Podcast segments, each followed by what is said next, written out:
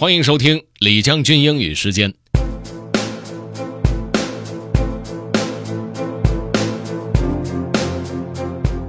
今天和大家分享的这篇文章标题叫做《Relax into the Moment》，作者是 Leo Babauta，相信大家对他已经不陌生了。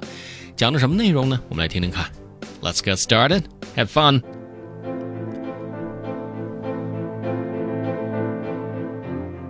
Relax into the Moment by Leo Babauta. You might be surprised how often we are resisting life. If you assesses your body right now, I bet you can find some kind of tension or tightness. For me, it's often in my chest, but sometimes it's in my jaw, face, neck, or shoulders. Where does this tightness come from?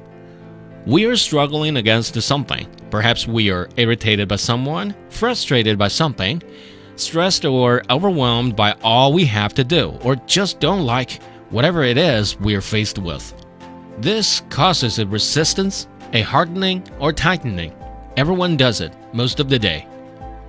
It's normal, but it causes unhappiness, an aversion to the present moment, struggles with other people or ourselves, struggles with the task we're faced with. What I've found useful is the idea of relaxing into the moment. Try this. Notice where the tension is in your body right now.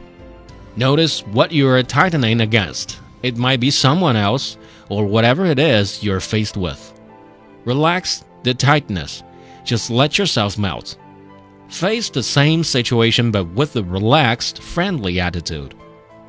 And repeat as often as you can remember throughout the day. Just use the phrase relax into the moment to remind yourself. What this does is help us to face the day with less tension and greater contentment. We struggle less with how other people are, and instead might open our hearts to them and see that they, like us, are struggling and want to be happy. We might face a task with less resistance and instead do it with a smile. We might just notice the physical space around us and start to appreciate it for the unique gift that it is.